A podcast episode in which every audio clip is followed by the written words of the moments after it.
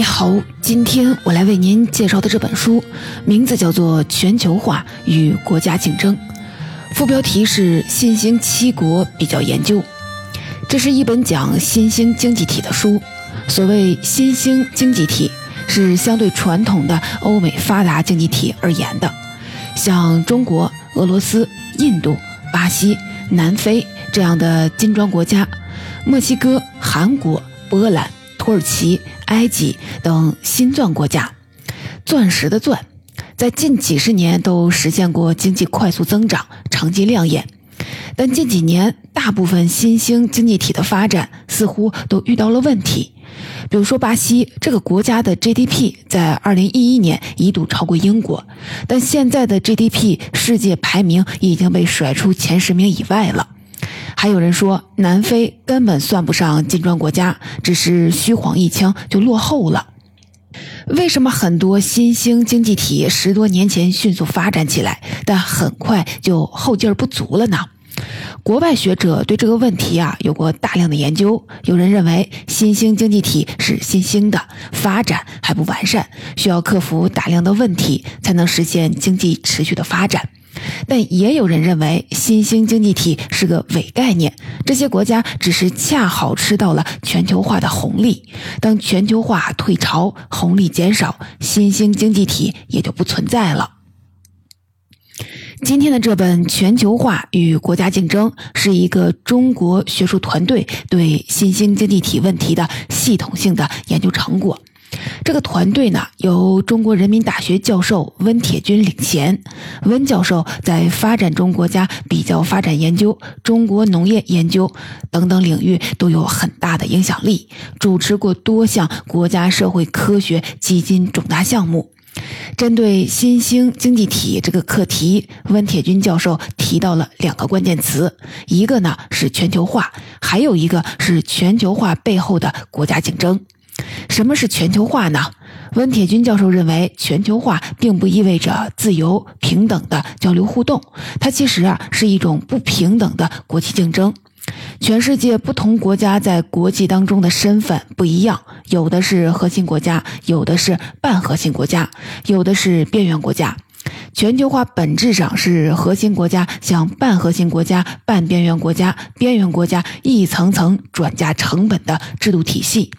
核心国家是指美国，边缘国家是广大的发展中国家。转嫁的内容既有经济成本转嫁，也有政治成本。面对不平等的国际竞争，处于边缘位置的发展中国家中有七个最具有代表性，这便是温铁军教授讲的新兴七国，包括中国、土耳其、印度、印度尼西亚、巴西、委内瑞拉和南非。这七个国家都实现过快速经济增长，但除中国以外，其他六国都遇到了比较严峻的问题。了解这些国家的发展困境，不仅是在全面的了解新兴经济体，还有助于我们深入认识全球化不平等竞争的本质。下面呢，我就分成两个部分来为您介绍这本书的主要内容。第一部分，我们先了解一下，在全球化竞争当中，核心国家如何向边缘国家转嫁成本。第二部分，我们来具体的看看，面对西方转嫁成本，新兴国家遇到了什么问题？为什么大多数国家陷入了僵局？他们的出路又在哪里呢？首先，我们一起来看核心国家如何向世界转嫁成本。我们常说，在全球化大潮当中，每个人都无法置身事外。这句话是在强调全球化的影响范围广、程度深。但温铁军教授提醒我们，当代资本主义全球化竞争的参与者不是个体，而是国家，因为全球化的本质是核心国家向边缘国家转嫁成本，这个过程是以国家为单位展开的。自然界的水从高处流向了低处，从湿润的地方渗透到了干旱的地方。全球化也是一样的，世界上各个国家的位置并不平等，利益和风险的流向也不一样。二十世纪，美国社会学家沃勒斯坦曾经提出世界体系理论。简单说，资本主义世界经济体有两个最显著的特征：一是一体化，世界从孤立走向了联系；第二个是不平等。资本主义主导的世界是个不平等的圈层体系。其中，英美等国占据高地，居于体系的中心；一些中等发达国家位于体系的半边缘；某些东欧国家、大批落后的亚非拉发展中国家处于体系的边缘。英美等中心国家掌握着先进的生产技术、充足的金融资本，拥有生产和交换的双重优势。为了维持自己的优越地位，他们会利用优势对半边缘和边缘进行经济剥削。半边缘的中等发达国家一边受着中心国家的剥削，反过头来又去剥削更落后的边缘国家；而处于边缘位置的亚非拉国家则受到了前两者的双重剥削。温铁军教授借鉴了沃勒斯坦的理论，提出了核心、半边缘、边缘的依附结构。来解释当今世界的全球化竞争格局，他也把参与全球化竞争的不同的国家划分成了三类。由于英国早已衰落，现在占据核心地位的是美国、欧洲、日本等美国盟友位于半核心或者是半边缘的位置，包括中国在内的发展中国家环绕在外围。与二十世纪一样，处于相对核心的美国以及它的盟友们，为了保持自己的优势地位，也要对边缘国家进行剥削，并转嫁各种成本。如何剥削？如何转嫁呢？温铁军教授认为，从16世纪欧洲殖民活动开始，资本主义国家对世界的剥削与转嫁可以大致分成三个阶段。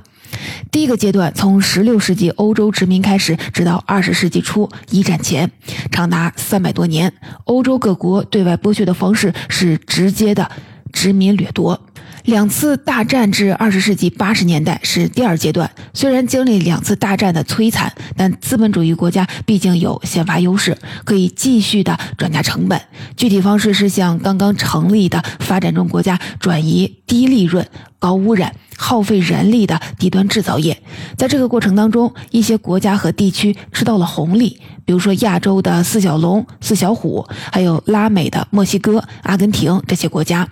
但代价是当地生态环境遭到了破坏。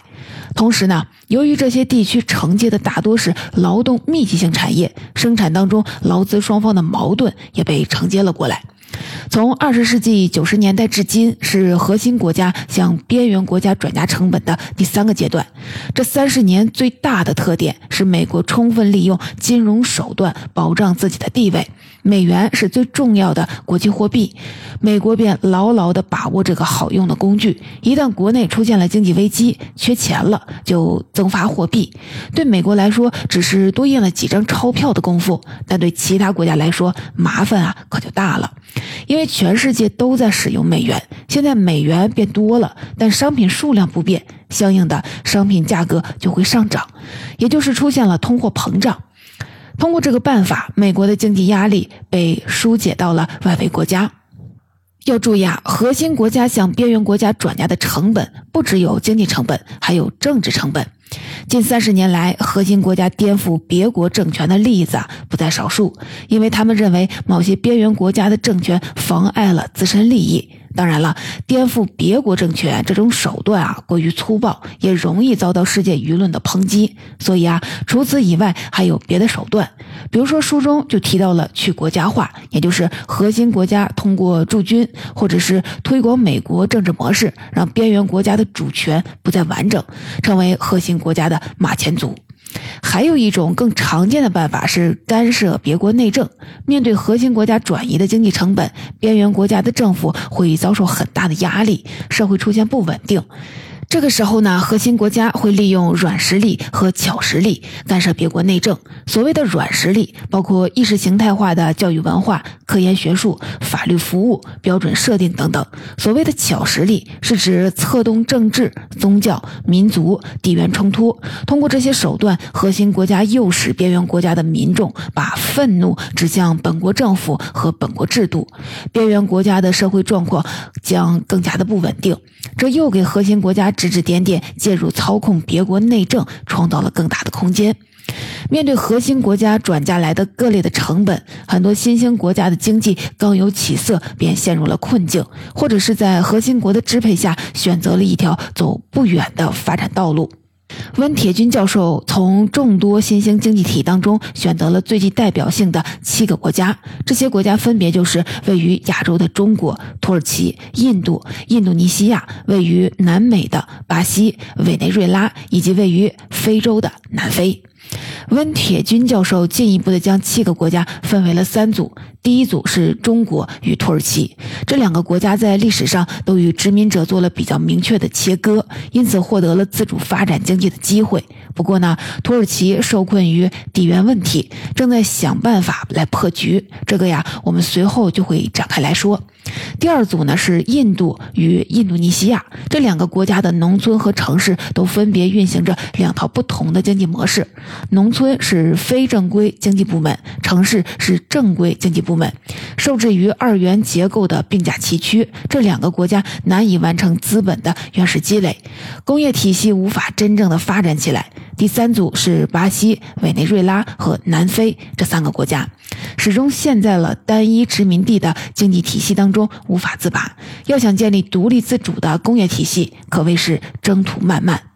下面呢，我们先从巴西、委内瑞拉和南非讲起，其次呢是印度和印尼、土耳其和中国呢，我们最后讨论。首先要说的就是巴西、委内瑞拉和南非。相较而言，在这个三个国家当中，巴西的状况啊一度是最好的。二零零一年以来，巴西通过资源出口等等方式，在国际上赚了很多的钱，积累了高额的外汇储备。二零一一年，巴西的 GDP 总量甚至超过了英国，排在了美国、中国、日本、德国、法国之后，是全球第六大经济体。巴西还是拉美工业化最成功的国家，建立了比较完整的工业体系。但很可惜啊，巴西非但没有像中国一样走上工业大国之路，现在啊还成了一个净负债国。温铁军教授分析了很多的原因。其实啊，早在二十世纪六十年代，包括巴西在内的很多拉美国家都意识到了发展工业的重要性。但发展工业需要资本，巴西缺资本，便把本国的自然资源作为了交换条件，引进外资，尤其是从核心国掌握的国际机构引进外资，因为这些国际机构的资本最雄厚。但代价就是核心国会提出很苛刻的条件，比如说控制这些国家的自然资源。为了孵化本国工业，拉美国家设置了贸易壁垒，让国人尽可能的买本国产品，等本国产业成熟后再向外竞争。但问题啊，很快就出现了，由于有了贸易壁垒。国内产品缺少有效竞争，在温室当中成长的国内企业，久而久之会不思进取，导致产品质量长期没有提升，迟迟不能参与国际竞争。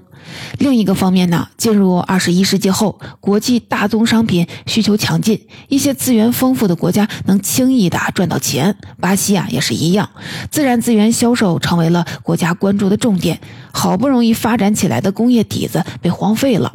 书中提到，在巴西所谓的黄金十年里，看似 GDP 飞速的增长，但如果扣除与采矿有关的产业，制造业增长率其实是下降的。二零零四年，巴西制造业占 G GDP 份额达到历史峰值的百分之十六点五，八年后已经降到了百分之十二。过度依赖自然资源的国家，经济啊是很脆弱的。国际需求量大的时候呢，大量资本涌入了国内。但如果某个国家发现了新的矿藏，或者是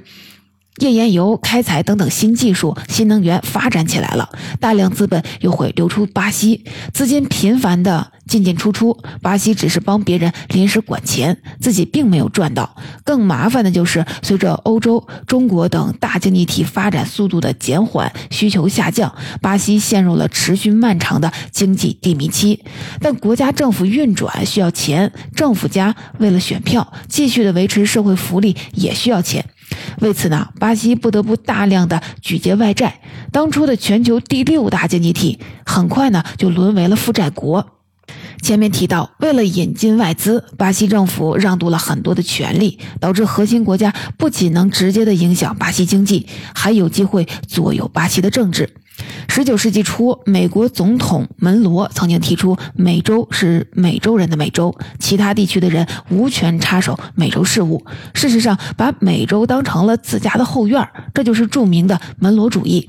其实啊，门罗主义一直延续到了今天。一旦哪个美洲国家做出了违背美国利益的事情，美国就会在这个国家策动政变。从两千年到二零一六年，美国在拉美发动了七次政变：二零零二年在委内瑞拉，二零零四年在海地，二零零八年到二零一零年分别是玻利维亚、洪都拉斯、厄瓜多尔，二零一二年是巴拉圭，二零一六年轮到了巴西。直到今天啊，巴西仍然深陷经济与政治困局，前途迷茫。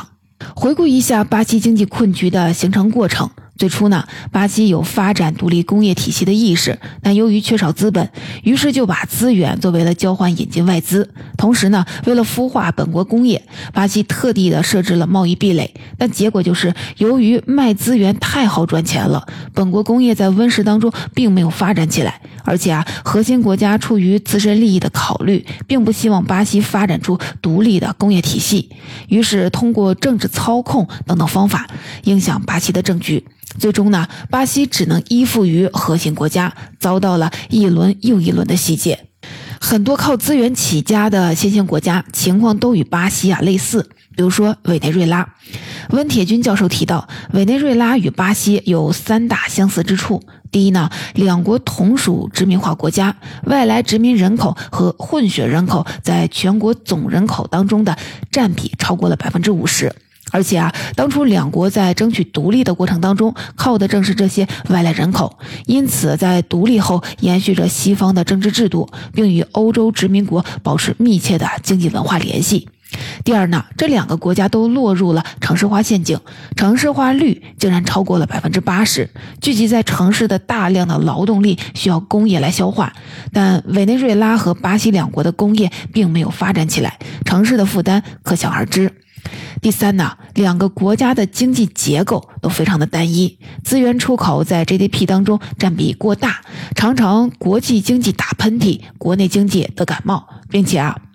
但凡这些国家想要收回资源主权，找回一点掌控感，就会立刻的遭到核心国家打压。委内瑞拉就是受害者的代表。委内瑞拉的经济几乎完全依靠石油出口。二十一世纪初，时任总统查韦斯曾收回了石油主权，得益于当时全球经济高速发展，对石油的需求增加，让委内瑞拉赚了一笔。借这个机会，查韦斯一方面改善民生，巩固选民对自己的支持，同时试图组建拉美同盟，来削弱美国的影响。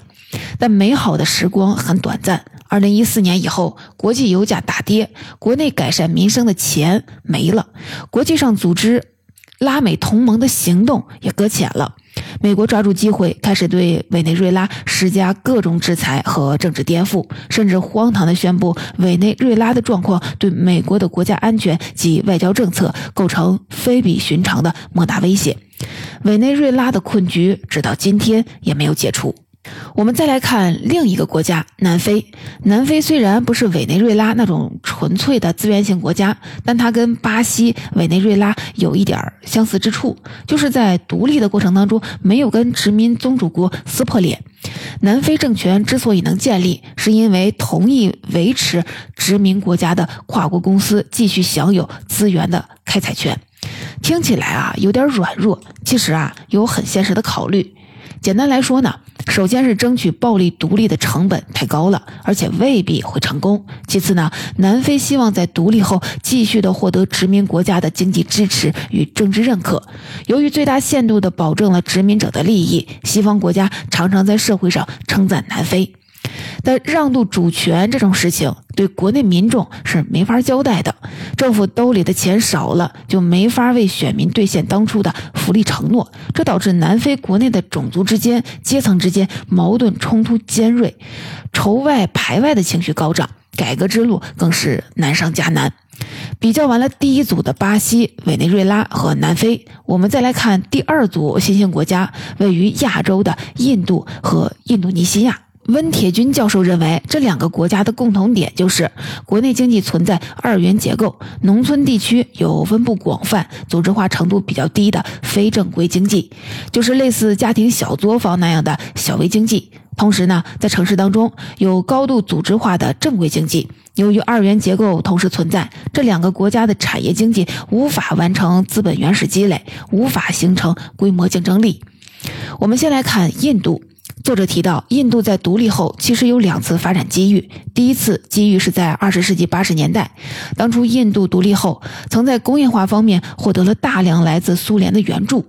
但是到了二十世纪八十年代后，苏联陷入了阿富汗战争的泥潭当中，不能继续的援助印度了。于是啊，印度搞自主改革，打算利用市场规律搞活经济。正如湖泊当中的水要活起来，需要有水流入，有水流出。印度缺少能源和原材料，于是花了大量的资金购买能源和原料。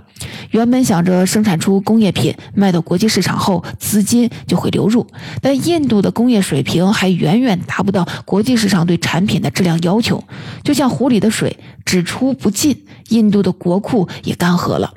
后果是什么呢？国家好不容易搞起来的工业无法继续的推进。我们都知道，印度人口非常的多，但印度正规制造业只吸收了百分之十的劳动力，剩下的人只能分散在农田、小作坊、小工厂等等非正规的行业当中。好在十多年后，印度又遇到了第二次的机会。二十世纪九十年代，计算机科学发展，核心国涌现出了大量的 IT 企业。IT 是个技术密集型的产业，IT 企业会把非信息技术类的工作外包出去，比如说咨询、财务等等。这时呢，印度的机会来了。印度曾经是英国的殖民地，学生从中学阶段就普遍的使用英国教育，所以能从比较轻易的搭上核心国的便车，印度就成了世界的办公室。但可以想到，印度能进入这个与世界接轨的正规行业的人还是少数。温铁军教授认为，印度拥有十多亿人口，既是优势。也是压力，要想让压力转化成优势，就需要发展劳动密集型民生经济，满足本地需求。而这一切啊，都要有一个前提，需要进行土地改革，整合土地资源来发展大型工业。但目前印度的土地所属情况非常的复杂，有的属于农民本人，有的被资本家所有，还有的土地被多次的转手租借。当下莫迪政府虽然在强势的推进土地制度改革，但因涉及的利益群体太多，举步维艰。在这一点上，印尼的情况也很相似。印尼曾先后的被荷兰和英国殖民。虽然印尼有2.4亿人口，但这些人分散在一万七千个岛屿上。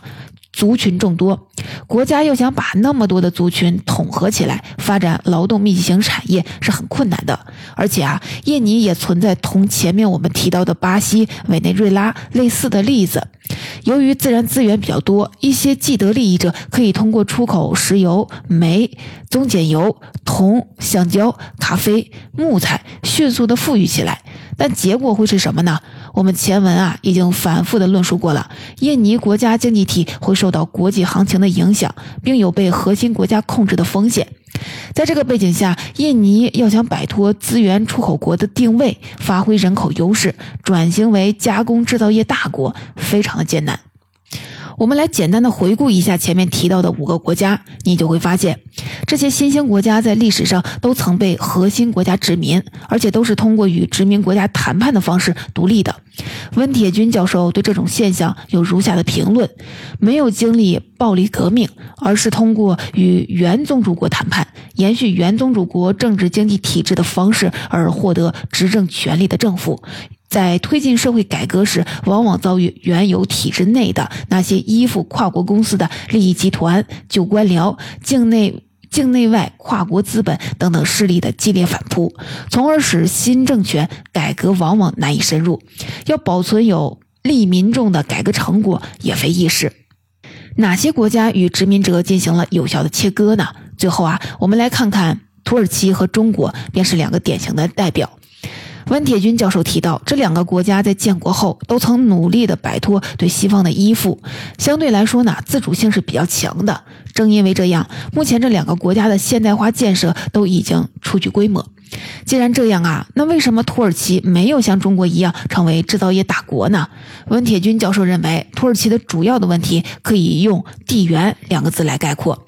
所谓的得也地缘，失也地缘。土耳其地跨欧亚大陆，早在二十世纪二十年代就开始抓住近水楼台的优势，学习西方。按理说，过了一百年，土耳其应该融入欧洲，成为其中的一员。但现实的情况就是，土耳其是北约成员，却不是欧盟成员，也就是欧洲国家在军事上利用它，却在经济上排斥它。原因呢也很简单，土耳其的地缘位置太敏感了。土耳其同时扼守着中东。通往欧洲以及北方国家南下地中海的要道，军事意义很突出，欧美国家必须要争取。但另一个方面呢，土耳其毕竟曾经是伊斯兰世界最强大的国家之一，与西方在理念上还是有冲突的，因此啊，并不能真正的接纳它。好在啊，土耳其似乎等来了破局点。欧洲国家发展经济需要石油，却缺少石油资源。距离欧洲最近的石油出口地在亚洲西部的里海附近。俄罗斯曾计划打造一条跨越南欧巴尔干的管道，把里海一带的天然气经过乌克兰输送过去。但随着乌克兰危机爆发，这个计划的可行性变得不明朗了。土耳其看到了机会，想要把。里海沿岸国家和巴尔干地区国家联系起来，承担起能源枢纽的角色。但土耳其是否能获得欧洲国家的信任，还需要时间的检验。最后呢，我们来看一下咱们的中国。中国是七个新兴国家当中真正步入工业化进程的国家，我们还建立了世界最齐全的工业体系。为什么中国的工业化能取得这么大的成就呢？温铁军教授认为，关键之处呢，就在于中国在新中国成立之初就与殖民宗主国做了果断、彻底的切割。中国是一个全新的国家，主权在握，没有给核心国家留下控制的机会。不过呢，这只能说明中国的工业体系是相对自主的。中国为何能成为工业大国，还需要进一步的解释。温铁军教授认为，中国的成功在于多次的妥善化解了问题。改革开放之后，中国的制造业迅速的发展，到了一九九八年，我们的产能已经达到了国际市场的最大需求量，出现了产能过剩的潜在危机。面对这个问题，中国政府使用了国债投资的手段，引导过剩的生产能力转向了内陆的基础建设，由此维持了中国十五年的经济高增长。不过呢，中国的产能过剩是建立在外向型经济这个前提下的，只靠对内投资，空间毕竟有限。而且啊，过去的大规模基础设施建设也引发了环境污染等等问题。于是啊，中国在两方面做了努力：一手进行产业整合，压缩过剩的产能；另一手加大环境保护力度。当2012年到2013年全球出现危机，我们前面介绍的六个新兴国家都陷入了发展困境的时候，中国在2013年确立了朝向生态文明的重大转型，并在2017年确立了支撑生态文明转型的乡村振兴计划。温铁军教授在《从农业1.0到农业4.0》一书当中进一步解释了这个问题。中国的平原面积只占到全部国土的百分之十二左右。以前啊。中国经济发展的引擎集中在东部平原地区，尤其是沿海的城市地区，而中国的山地、高原、丘陵面积多达了百分之七十。这里的农村广布是中国最有希望、最有潜力的地方。有关生态文明和乡村振兴，又是另一个系统的话题了。今天的时间和篇幅都非常的有限，总结这本书，我就为您介绍到这里。我们跟随温铁军老师，了解了在全球化的背景下，核心国家是如何向边缘国家转嫁资本的。随后呢，我们依次看到了七个新兴国家在全球化背景下分别遇到了什么问题。到最后呢，我们要追问一句：广大新兴国家的出路又在哪里呢？温铁军老师这样的回答。新兴国家尚未兴，何以兴？大多数新兴国家之所以身处困局，是因为仍然在核心国家的霸权体系里小修小补，期待游戏规则有朝一日会变得更加公平。或许啊，我们真正要做的是对核心国家去依附，只有摆脱附庸的身份，才有把握前途和命运的机会。